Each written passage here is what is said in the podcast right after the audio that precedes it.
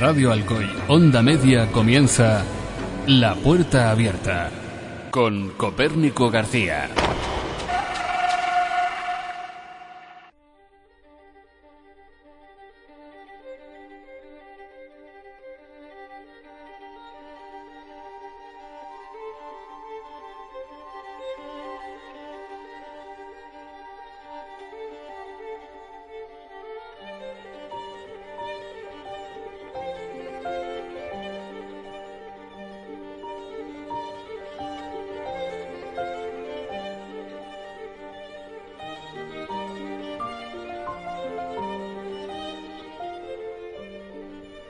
Preventorios. Edificios habilitados para la contención de enfermedades mortales y que hoy nos amenazan con su lamentable estado, mostrándonos su perfil más aterrador. Edificios que se alzan imponentes en la lejanía, perdidos en algún lugar, marcados por una historia no muy lejana y azotados sin tregua por el tiempo inclemente. Inmuebles con semblante frío, soberbio, pero que a su vez nos atraen sin remedio y nos invitan a recorrer sin rumbo el interior de su dantesca fachada. Una tarea ardua porque en ocasiones allí nos esperan, ocultos entre las sombras del pasado y el silencio más ensordecedor, el misterio cara a cara.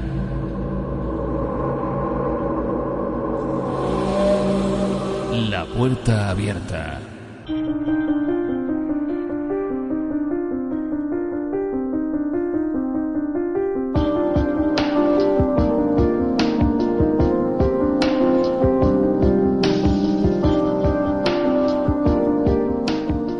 Buenas tardes y bienvenidos al programa número 3 de La Puerta Abierta.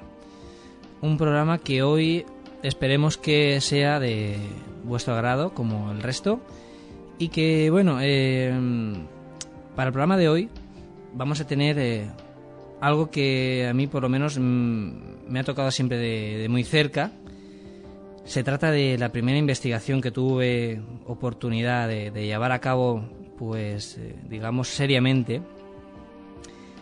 Y esto es el preventorio de aguas de Busot.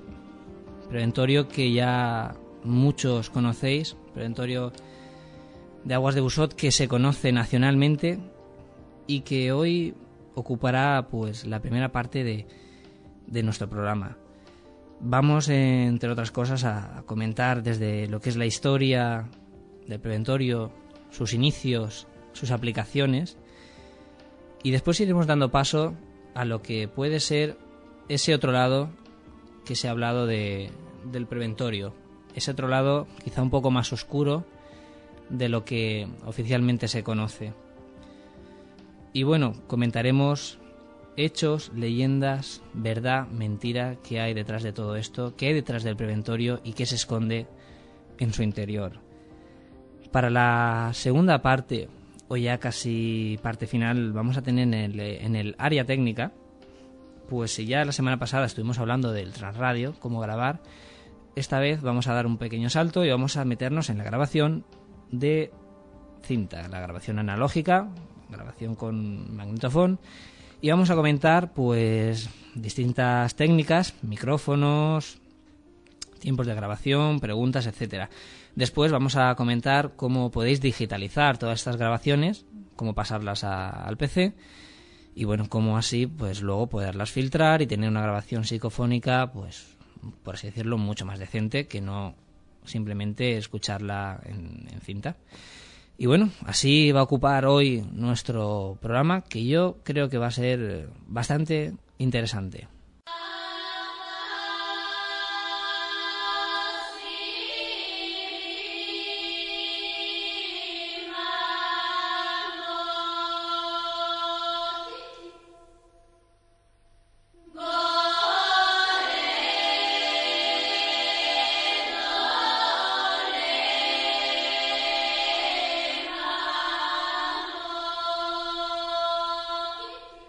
Y bueno, como decíamos, vamos a hablar del preventorio de aguas de Usot.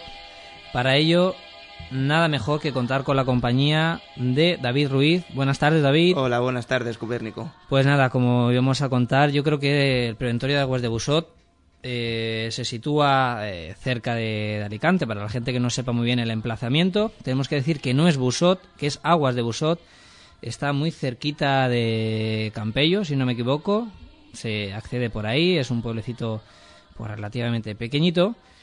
Y que bueno, hace mucho, mucho tiempo se construyó este preventorio, que para toda la gente que no sepa, y todos aquellos oyentes que no sepan muy bien de qué estamos hablando, es algo que ha traído bastante polémica, ¿no? Polémica, vamos a decir, en, en, cuestión de leyendas, de fenómenos, de que pasa algo, de que no pasa.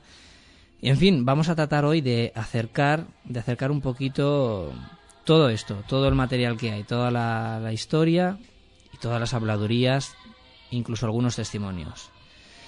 Bueno, David, eh, ¿desde cuándo, desde cuándo se conoce que el preventorio, bueno, había algo allí? Porque antes del preventorio me parece que fue algo, algo antes, ¿no?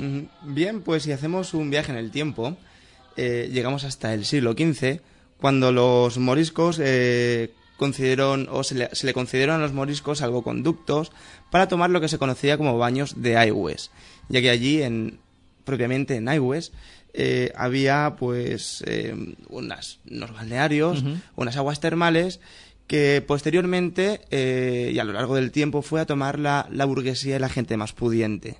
Claro, lo que suele pasar, seguramente desterrarían a los árabes y después, pues bueno, claro. Esto tenemos constancia de, me has dicho, el siglo...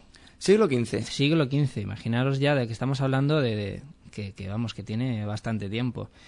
Posteriormente, ¿Qué ocurrió? Bien, pues eh, posteriormente tenemos que decir que la eh, historia del preventorio no se conoce con mucha precisión cronológica, ¿vale? Eh, el documento más antiguo que se encontró fue un datado, un, un privilegio firmado en el 30 de noviembre del 1956, cuando la propiedad de Alicante, digamos que se adueñó de esas aguas, esas aguas termales. Eh, ya posteriormente, y digamos al 1816 aproximadamente, eh, bueno, hubo allí un litigio entre el marqués de Bots y el, conde de Casas de, Rojas, que bueno, eh, luego ya mediante un juzgado en Gijona, esas aguas, esa propiedad pasó a ser plenamente del marqués conde de Casas Rojas, ¿vale? A partir de entonces, si ya entramos en la década del 1900 aproximadamente, es cuando se construyó propiamente el edificio, esa construcción. Lo que conoceríamos como hoy el preventorio. Lo que conocemos, eso es, hoy como preventorio, pero antiguamente como balneario. El legendario sí, balneario. y el mítico balneario de Aigües de Busot. Ya digo, fue destinado a la, a la clase más alta de la sociedad. Claro a la gente más pudiente para que fueran a tomar. Hay, que decir que, bueno, cuando, según dicen que cuando no habían coches en, en España, los pocos que había se podían encontrar en el balneario de, Aguas de Busot. Efectivamente. Con esto podemos saber que, era un sitio pues de, de, un alto nivel buenísimo, ¿no? Además eh, mm, también existía, tenía incluso casino en la parte baja, lo que lo que hoy en día, bueno, ya, ya no está, porque esa, esa zona la, han derruido, era lo que sería posteriormente los comedores. Efectivamente. Cerca de la cocina era lo que lo que era el, casino. Sí que, el antiguo balneario fue un centro de ocio para, ya digo, las clases sociales más altas. Em, avanzamos un poquito más en el tiempo. Venga. Llegamos al 1930, época de la Guerra Civil Española. Y bueno, em, el balneario perdió su importancia y pasó a formar parte del Estado. Ese edificio pasó a formar parte del Estado mediante un consejo se decidió que se hiciera el patronazgo infantil antituberculoso, es decir, lo que conocemos actualmente como el preventorio de Aigües de Busot. Bien, pues tras la Guerra Civil Española y debido a la notable desaparición de la enfermedad, este preventorio fue eh, perdiendo, pues, valga eso es su utilidad. Afortunadamente, ¿no? Porque era buena señal de que de que terminara esta, esta, enfermedad y esta etapa del preventorio. Cayendo en desuso hasta aproximadamente el 1989-1990, cuando la misteriosa empresa Prognosis, ¿Sí? de la cual aún no tenemos constancia de que exista, eh, adquiere el edificio con intención de reformarlo, crear de nuevo dos balnearios y un hotel. Además, fue una noticia que salió en, los periódicos eh, regionales, ¿no? Tengo entendido. Bueno, según lo hemos podido ver, está en un recorte y el, preventorio salió a subasta y ninguna, ninguna empresa de la comunidad valenciana lo quiso, salvo esta misteriosa empresa. Y explicaremos el por qué es misteriosa. Mm, llamada Prognosis, una empresa madrileña lo adquiere además por muy, muy, poco, muy poco dinero, lo adquirió a bajo precio y bueno, ya formando parte ya de, de Prognosis S.A., la, el preventorio antituberculoso queda totalmente al olvido y al abandono en aguas de Busot. Bien, pues eh, ya aquí eh, a esta empresa no, no, se le conceden los nuevos planes de reforma y bueno, ya en la actualidad bueno, hay que decir también que, que en, un principio, pero no se lo compra para edificar, hacer como un complejo hotelero, ¿no? Sí, eso es, ya como comentaba antes, volver... Volver a los inicios, A los inicios, a lo que enganchaba a la gente, a lo que fomentaba el turismo. Y intentar tapar ese, ese lado tan... Un poco siniestro, oscuro, desagradable, eso es. Que, tuvo el, preventorio. Bien, pues hasta bien poco la, la construcción ha estado parada y ha sido ya pues eh, hace recientes meses cuando han decidido tirar el edificio, tapiarlo, tirar eh, las casetas que hay alrededor, como las habitaciones, como la iglesia, la capilla. Y bueno, por el momento está, está tapiado, tapiado y reformándolo. No sé para qué, exactamente no sé para qué, porque entre medias hay una historia un poquito confusa. Sí, pero sabríamos que es un poco para, para un hotel. Eso es lo que se, está comentando. Supuestamente para, para un futuro hotel. Para un futuro hotel. También teníamos que decir que antes de que, bueno, de que estuviera abandonado, eh, según tengo entendido, cuando era privado eh, había un vigilante. Un vigilante, un casero, digamos, que tenía una, una, caseta al lado y que, bueno, eh, gracias a este, a este hombre, a esta persona, pues el, el preventorio se mantuvo sin, sin gente que lo destrozara durante mucho tiempo. Después, pues eh, yo me imagino que es cuando lo, lo coge ya el ayuntamiento, eh, vuelve a, a, quedarse totalmente en abandono y es por eso que luego ya pues eh, se quedó totalmente destrozado por dentro. Hay que decir que el, el preventorio, como dato curioso, quedó abandonado además con todo con todos sus artilugios médicos, por así llamarlo, todos sus sus camas, su... O sea, estaba todo el mobiliario, estaba dentro, con lo cual, cuando se dejó, se dejó totalmente con todo dentro, con las camas, con cocinas, con mobiliario, con todo que luego posteriormente y además incluso había información médica que eso es un poco y de hecho aún se, hay gente que aún conserva en archivadores información médica. nosotros tenemos. Información médica que, que bueno eh, estaba esturreada por ahí por los pasillos por las habitaciones incluso quemada. Es una pena porque hay gente que se ha dedicado a ir y, quemar estos documentos antiquísimos. Yo eh, personalmente tengo pues eh, en posesión, guardados además en bolsas al vacío para que pues intentar conservarlo lo mejor posible, documentos que, que datan de eso, de, de, 1950 y tantos, de 1960, en el cual tenemos fichas de, de bueno, de, de estos pacientes, de estos niños que estaban enfermos Fichas dentales, fichas pulmonares, donde se redactaba lo que es la, propia enfermedad de la tuberculosis y hasta listas de compra. Tenemos de, de, aquel año, lista de compra que redactaban los, los, doctores, los médicos. Y que bueno, todo esto, pues la, ciertas personas se han dedicado a, destrozar, a quemar, a tirar tabiques, a quemar camas, a destrozar el mobiliario, vamos, en fin. Una pena, una pena porque después de la línea histórica que ha seguido este edificio. Eh, vemos que la historia del preventorio, del antiguo balneario, se va, se va cayendo ladrillo a, ladrillo, ¿no? Y, va formando parte del olvido. Eh, pues bien, creo que a partir de, este momento es cuando se han generado multitud de leyendas, una historia oscura y sobrecogedora.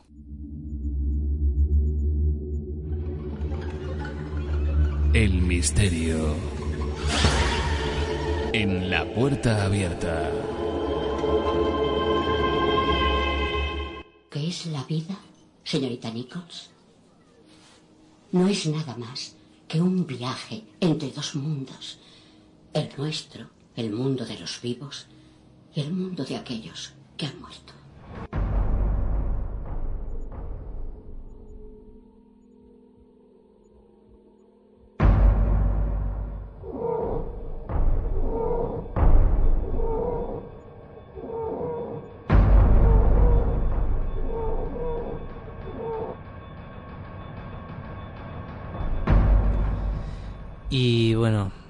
No todo es versión oficial para este edificio y no todo es un preventorio que pretendía, bueno, que pretendía no, que estuvo pues haciendo esa, esa labor, esa, esa buena labor de, de, curar a estos niños enfermos, sino que posteriormente empiezan a, a nacer leyendas, a nacer historias, leyendas, fenómenos hechos, quién sabe.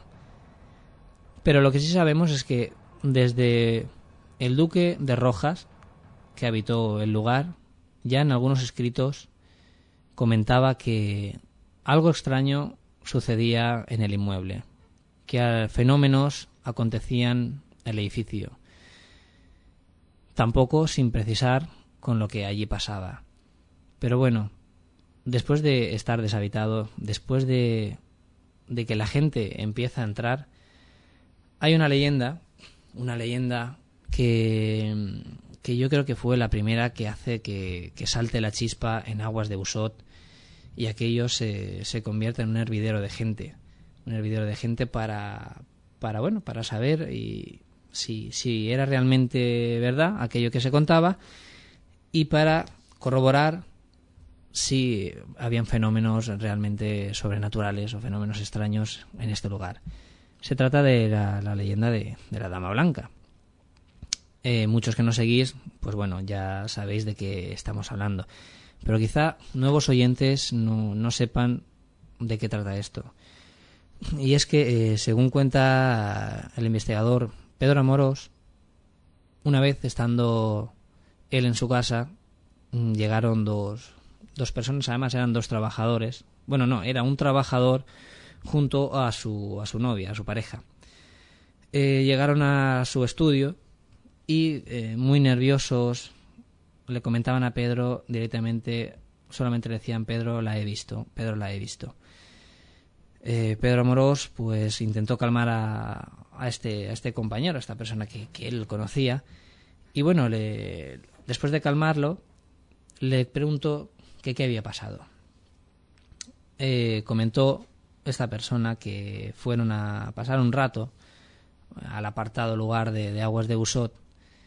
En un momento dado, uno de ellos nota una brisa fría, gélida, la cual es típica de, estos fenómenos.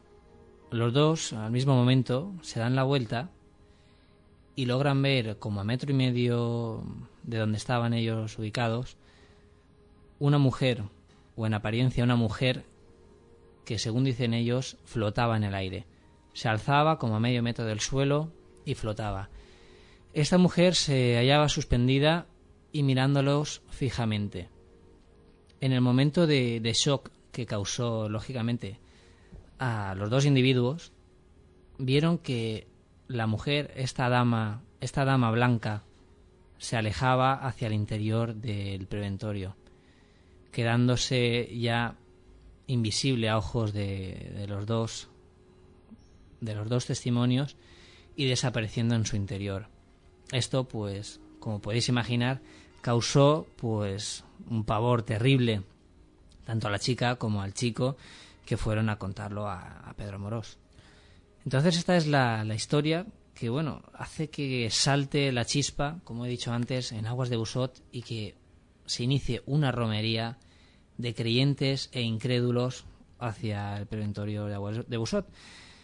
Eh, algunas visitas han sido positivas, pero la mayoría puedo afirmar y asegurar de que han sido negativas y que han ido mucha gente a destrozarlo con el pretexto de que bueno de que sucedían fenómenos extraños fenómenos paranormales luego se han dedicado a romperlo bueno a mí me toca de cerca y dije en un principio porque la noticia llega al periódico Información de Alicante publicándose de que en el preventorio de Aguas de Busot, aparte de la leyenda de la Dama Blanca, se había, había sido un peregrinar de, gente que habían ido a hacer sesiones de Ouija, espiritismo e incluso misas negras, misas negras además, eh, digamos, de ámbito más profesional, no cualquier ritual. Esto se sabe por unas ciertas características que se han encontrado en el lugar y que realmente pues eh, estaba algo estaba pasando incluso fue visto por unos directores de cine para posiblemente hacer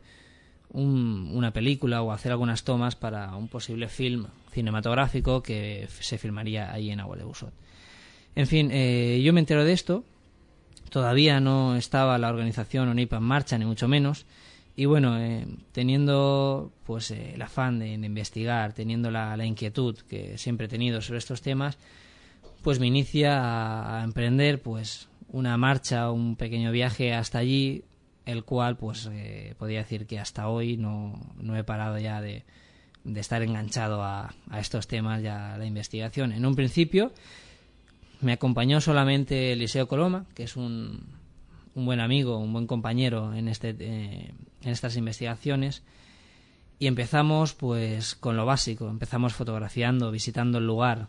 Tengo que decir que nada más llegar al sitio, yo llegué una madrugada a las 2 de la mañana con una persona que nos guió hasta, hasta el sitio y quedé pues eh, no sé si decirlo maravillado porque el sitio es bastante terrorífico sobre todo a esas horas, ¿no?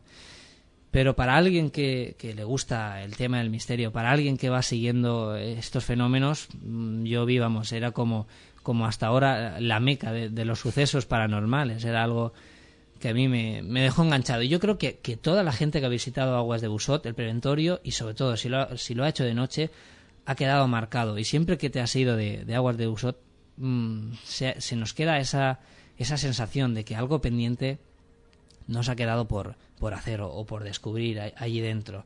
Por lo menos este es, este es mi caso y ahí es donde inicio una, pues, una, una tarea de investigación que llevó eh, aproximadamente pues casi un par de años, incluso luego ya hemos prolongado incluso las investigaciones volviendo con más material, con más aparatos de medición. Pero bueno, durante un periodo de tiempo de meses casi continuamente acudíamos al preventorio, fines de semana, entre semana, de día y de noche, y estuvimos tras la pista de la Dama Blanca. David, tú también creo que tienes ah, también muy pegado el, preventorio en tus investigaciones. El preventorio, como bien decías, nos ha tocado muy de cerca. Ha sido un enclave misterioso eh, y a la vez hermoso por la figura que su imagen desprende. Una investigación que realizaba paralela a ti, también eh, por mi cuenta, Sí, además todavía ni nos conocíamos. ni siquiera nos conocimos, pero, pero sí que conocíamos al preventorio. Exacto. Y sí que conocíamos las leyendas que giraban en torno a él. Bien, pues yo sí que he ido en multitud de ocasiones y sí que puedo afirmar y confirmar, no solo yo, no solo yo sino también la gente que me acompañaba, que allí suceden fenómenos raros. por lo menos curiosos. algo, algo extraño ocurre y la verdad es que que sí, yo tengo que decir que durante un periodo de meses íbamos tras la captura de psicofonías, tras la captura de alguna fotografía extraña. Realizamos cientos, y no exagero, cientos de fotografías tanto en el interior como en el, el exterior del edificio, tanto de día como de noche, y no hallábamos nada fue pues tal el punto de que una, una tarde, una tarde que íbamos eh, allí después de a lo mejor tres o cuatro meses, después de, multitud de grabaciones, yo andaba un poco pues desanimado y bueno, ya convencido de que realmente la historia de la Dama Blanca era un cuento y que lo que allí sucedía pues era pura invención de, de los visitantes. Y le comenté a, mis compañeros, comenté a Eliseo Coloma que venía conmigo que, que si esa tarde no, no ocurría nada, yo creo que, que, abandonábamos el lugar para dar paso a, a investigar otro, otro, otro sitio, ¿no? Y fíjate lo que son las casualidades, o quizá no, pero ese día fue el, el día eh, que, bueno, nos causó una impresión porque hallamos la primera psicofonía. Esa tarde que yo dije que era la última tarde, una psicofonía por casualidad se nos colaba en una grabación también casual en uno de los túneles que transita por bajo tierra el del preventorio y que como digo casualmente Eliseo Coloma con su cámara de digital de vídeo captó. Una psicofonía que para este programa eh, no la tenemos preparada pero que sí os aseguramos que para el próximo programa vamos a poner esas y algunas más que obtuvimos seguidamente. Fue una cosa muy extraña porque después de obtener esta sucedieron mm, pues eh, unas grabaciones mm, simultáneas como más eh, a ver fue una cosa ¿cómo, cómo explicarla durante un tiempo no había nada estuvimos ahí investigando y el momento que entramos en contacto con la psicofonía el momento que hemos que obtenemos una es como si una puerta se nos abriera y tuviéramos paso a, a saber lo que ocultaba el preventorio, lo que a nuestros oídos nadie escuchaba y ese otro lado que tiene el preventorio, que son estas magníficas psicofonías, digo magníficas porque son psicofonías bastante fuertes a nivel de, de claridad, a nivel de, de sonido y que bueno, después, mucho después también hemos tenido alguna vivencia que ahora pues comentaremos. También comentar, yo creo, David, que son mm, esas historias o esas falsas leyendas, ¿no? Hemos escuchado incluso eh, cosas absurdas, como el que se escuchaba el, el, cabalgar, el cabalgar de un caballo. El cabalgar de un caballo blanco. Blanco, es, es a, mí. Si cabalga, ¿cómo sabes que es blanco? Exacto es algo que yo cuando lo, escuché pues me, produjo pues lógicamente mucha mucha risa no porque se decía eso que se escuchaba el cabalgar de un caballo no sabemos a qué santo se escuchaba el, trotar de un caballo además decían de un caballo blanco yo no sé de dónde ha nacido pero bueno se decía eso. Luego también eh, nos estamos dejando de lado eh, la, la, fotografía de Pedro Amorós de, del monje del el supuesto fantasma monje. del balneario. Del fantasma del balneario. Un monje que él un día bueno, pues, fotografía una, hace una foto un, tanto extraña en la cual, pues bueno, se ve una figura de un monje, un monje que en apariencia lleva en brazos a un niño. Una fotografía Copérnico que, si no recuerdo mal, está realizada con un tiempo de exposición bastante largo. De dos, tres segundos. De dos, tres segundos, porque podemos ver un haz de luz que forma parte de, la, de, la, linterna de alguien que la acompañaba y que, bueno, detrás de, de, ese señor aparece la sombra de lo que parece un monje, un monje con un niño en brazos. La imagen es curiosa, la imagen es muy curiosa. Ya puede haber sido, porque yo, bueno, yo por lo menos no voy a entrar en debate de que si la foto realmente es una foto real de un monje, de un fantasma, o si es algo casual. Aquí en este caso yo creo que me guardaría mm, mis propias opiniones. El caso es que, bueno, tras un tratamiento previo de la imagen, sí que se puede adivinar con una relativa facilidad que es un monje con barba e incluso lleva al niño, o sea, se ve muy claro que lleva un niño en brazos, ¿no? Lo que también es un poco extraño sería la procedencia de este monje en este lugar, ya que no hay, no hay constancia de que hubiera ningún monje. Además, parece un monje como benedictino, ¿no? Un monje con capucha. O franciscano. un franciscano, por ejemplo. Exacto, más bien franciscano, con las capuchas, con esta sotana, con este hábito así... Es como pegote sí que no tiene no tiene mucho fundamento es una cosa extraña además es un niño además como de, meses no un niño pequeño que tampoco tenemos constancia de que habitara allí. Es algo un poco raro pero bueno que también ayuda a alimentar el tipo de, sucesos y fenómenos en, en este lugar. El misterio cara a cara.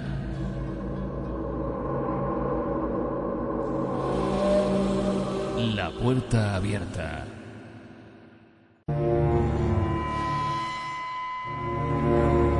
Una mirada más allá.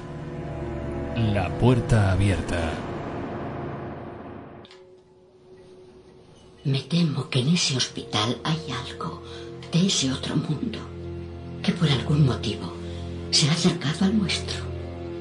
Algo que no acepta o, que no entiende que ya ha muerto. ¿Alguien que murió en el hospital? No, no se trata de dónde han muerto, ni siquiera de dónde vivieron. Es mucho más sencillo. Simplemente se quedan cerca de aquello que amaron. Eso les mantiene aquí.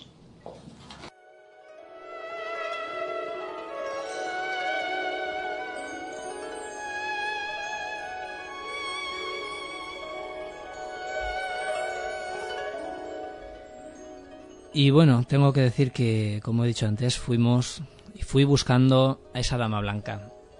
Esa dama blanca que hoy por hoy, pues yo no la he encontrado. Yo no la he visto, ni nadie de los que hemos ido hemos dado con ella, ¿no? Es un poco es un poco extraño. No obstante, fuimos incluso para desmentir lo que allí ocurría. Pero al toparnos con las psicofonías y al toparnos, al toparnos con, con ciertos fenómenos, ciertas cosas que nos ocurrieron, debemos, de, decir que, bueno, realmente en el preventorio sí ocurre algo. Sí ocurre algo y no muy normal, o fenómenos no muy comunes, o fenómenos que podamos achacar a ruidos, a crujidos, a la estructura, a casualidades. Nosotros, lo que es el grupo UNIPA en sus inicios, cuando hemos ido las primeras veces, hemos llegado a, a escuchar portazos en habitaciones que no hay puerta. Eh, hemos tenido eh, algunas eh, cosas extrañas con las linternas, por ejemplo, que se nos apagaran simultáneamente sin motivo aparente, luego estando bien, incluso pasar un rato de las pilas volver a funcionar, la linterna no estar fundida. Grabamos una, unas voces de mujer en la, en la última planta, además con unos nombres, y como digo, las pondremos, pues las pondremos la, semana que viene porque es un tema que ha abarcado tanto que en, que en un solo programa no lo vamos a, a tocar. Y además la semana que viene van a haber algunas sorpresas sobre el preventorio de aguas de Busot, algunas cosas que todavía no han quedado claras y que a lo mejor esclarecemos la semana que viene.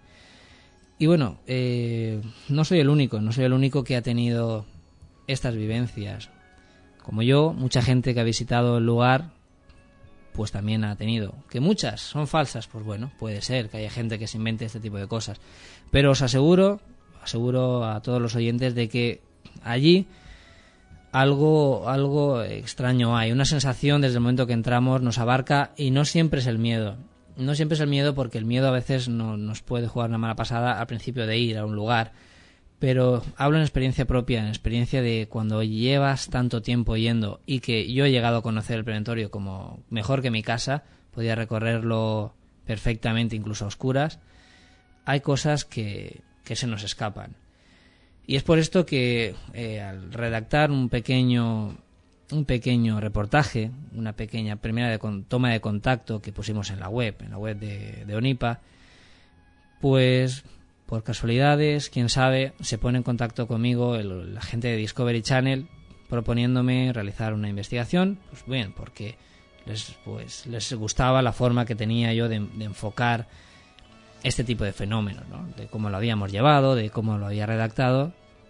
Y bueno, así se inicia también un proyecto muy interesante, un proyecto muy enriquecedor con los con bueno, de, reporteros gráficos de Discovery Channel que llegaron allí y bueno, hicimos se hizo el reportaje, hubieron problemas, hubieron preguntas, intentamos encontrar al dueño de, del preventorio, todo fue muy extraño porque no dábamos con él, nadie dio con él. Investigamos la empresa Prognosis S.A. y nadie supo dar con ella. Era una empresa fantasma. Periodistas desde Madrid nos estuvieron ayudando para encontrarla y no aparecía por ningún sitio. Obtuvimos números de teléfono que aseguraban ser de este supuesto dueño, y tampoco nadie contestaba a esos números de teléfono. Incluso nosotros, eh, exactamente Eliseo Coloma, se encarga de buscar el, registro civil del edificio, algo que en principio eh, se, puede facilitar a toda la, gente, pero no fue así. Eliseo se plantó en Gijona, donde pertenece el registro civil del edificio, y no le quisieron decir a quién pertenecía el preventorio. Es más, le dijeron que debía de ir con uno de los propietarios para acceder a este registro. Algo absurdo porque si lógicamente vamos con un propietario, ¿para qué queremos saber quién es el dueño? Ya lo sabríamos, ¿no?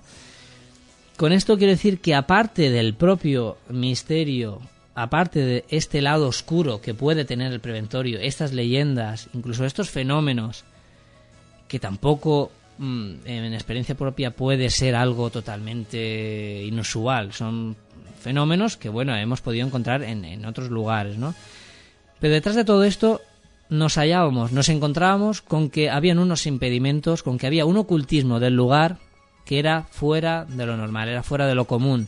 Incluso el primer periodista que viene desde Chile, mm, un compañero, eh, César, me comenta que no lo había visto esto nunca, que era una cosa muy extraña el que no pudiéramos tener acceso al dueño, acceso a nada mediante directamente fuimos eh, estuvimos en la Guardia Civil eh, por mediación de los guardas de seguridad tampoco encontrábamos silencio, registro civil también silencio, los números de teléfono silencio, prognosis no existía, hasta la fecha no existe, no hay nadie que nos haya demostrado que esa empresa existe.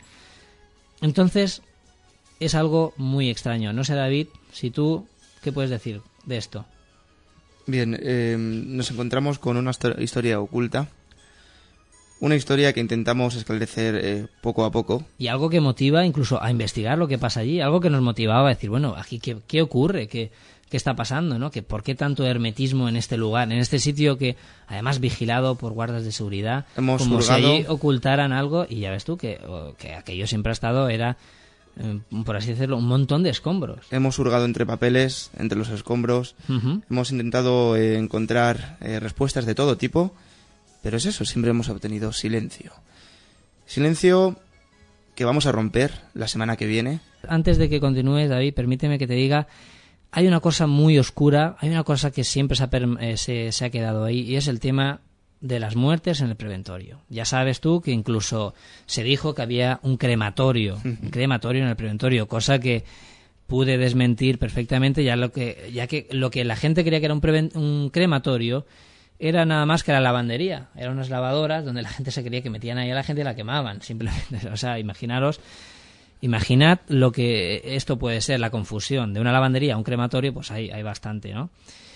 Pero bueno, todo esto viene porque en un principio eh, la gente especula con que allí debía de morir niños o que, debía, de que debían de morir gente. Pero esto no es así. Hay constatadas tres muertes. Y tres muertes que además no son de niños.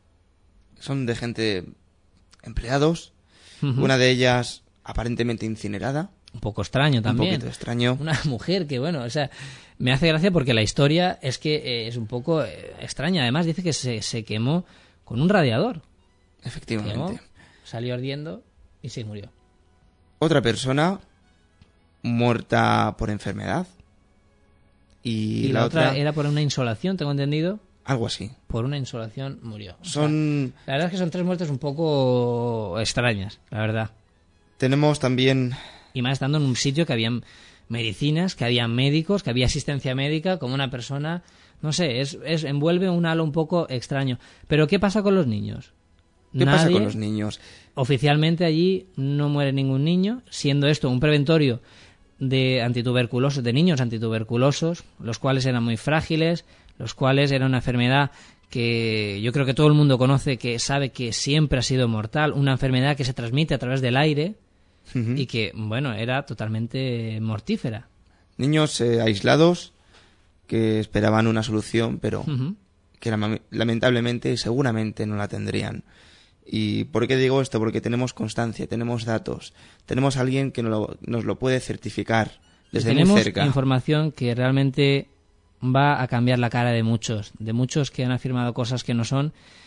Y vamos a tener la otra versión, porque siempre eh, podemos escuchar y podemos leer historias, testimonios de que el preventorio de aguas de Busot era un sitio para los niños como, vamos, como de regocijo, de diversión, y que allí se estaba de maravilla. Y es algo que yo creo que si una persona es un poco pues consecuente con esto, debe de saber que los niños entraban en estado incluso a lo mejor grave, en estado de una enfermedad mm, que daba muchos problemas en aquel entonces y que desde luego bien, yo creo que un niño enfermo en un preventorio bien no lo debe de pasar. Aún así, Copérnico, vamos a, con- a- a contrastar Sí. eh, el testimonio de varios empleados del preventorio Exacto. y a su vez vamos a tener la, la experiencia de varias pacientes Que estuvieron ingresadas. Exacto. Vamos a ver qué dicen los empleados del lugar y vamos a escuchar qué es lo que dicen realmente la gente que estuvo dentro. La gente que durante tantos años ha estado callada y que ahora le vamos a abrir la puerta para que puedan decir lo que piensan realmente del lugar y lo que vivieron allí. Todo esto la semana que viene, aquí en la puerta abierta.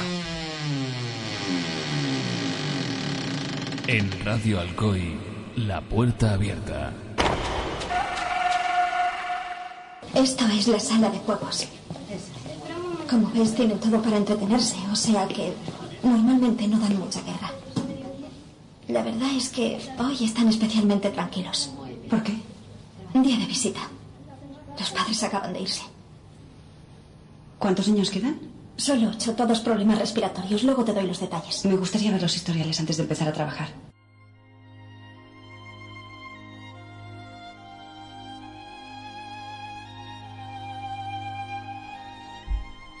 Y bueno, David, como hemos escuchado, esto podría ser perfectamente un día en el preventorio de aguas de Busot cuando aquello estaba habitado. Un día en el cual cualquier enfermera podía haber dicho lo que hemos escuchado. Pero puede que fuera así o puede que no.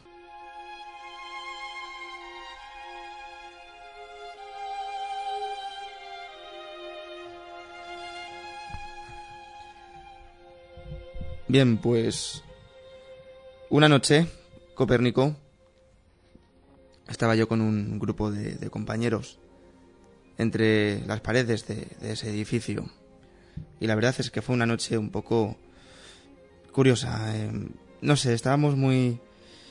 como muy engarrotados, muy inseguros.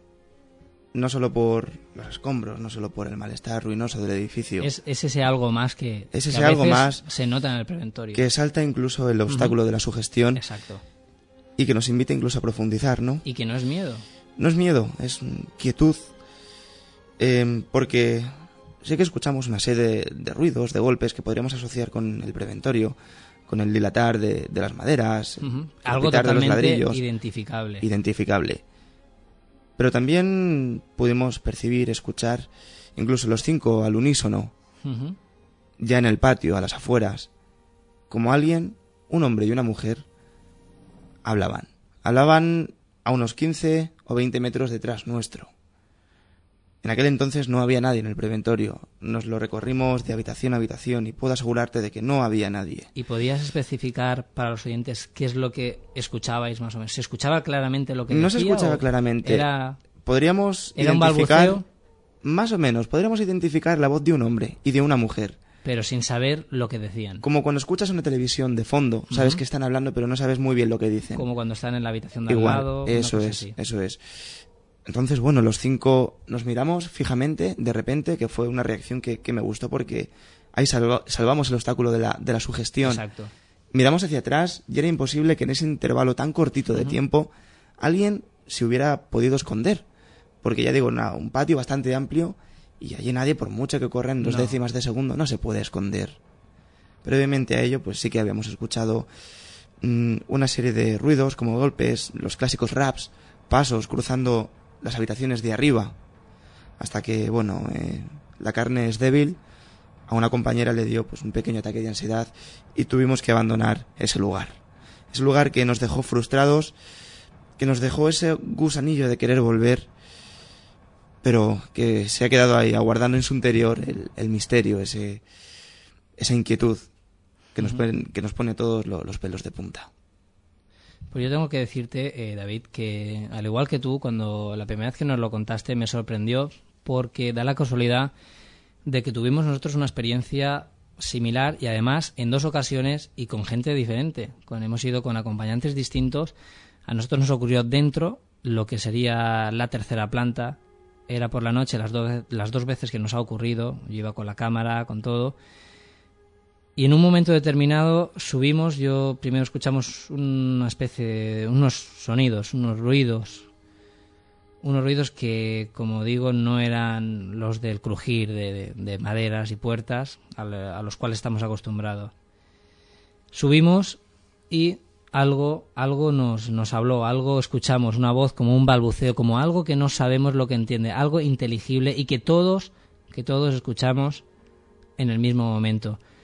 Es algo que resulta peligroso si te asustas, porque tuve que parar los pies a estas dos personas para que no cayeran por las escaleras, y mientras me quedé realizando unas fotografías y unas pruebas que luego no obtuve resultado, no, en, en ese momento no obtuve nada, y que bueno, como estas, hemos escuchado pasos, hemos escuchado algunas cosas que yo creo que se nos queda corto hoy el programa de hoy, y que como decimos, avanzamos que la semana que viene vamos a dar datos reveladores. Vamos a hablar con personas que estuvieron realmente en el hospital en los años 50, que estuvieron allí y que hoy abren la puerta, como digo, para contárnoslo y para decir realmente lo que allí se vivía. Todo esto la semana que viene aquí en la puerta abierta. Si quieres conocer la otra cara de la realidad, entra. La puerta abierta.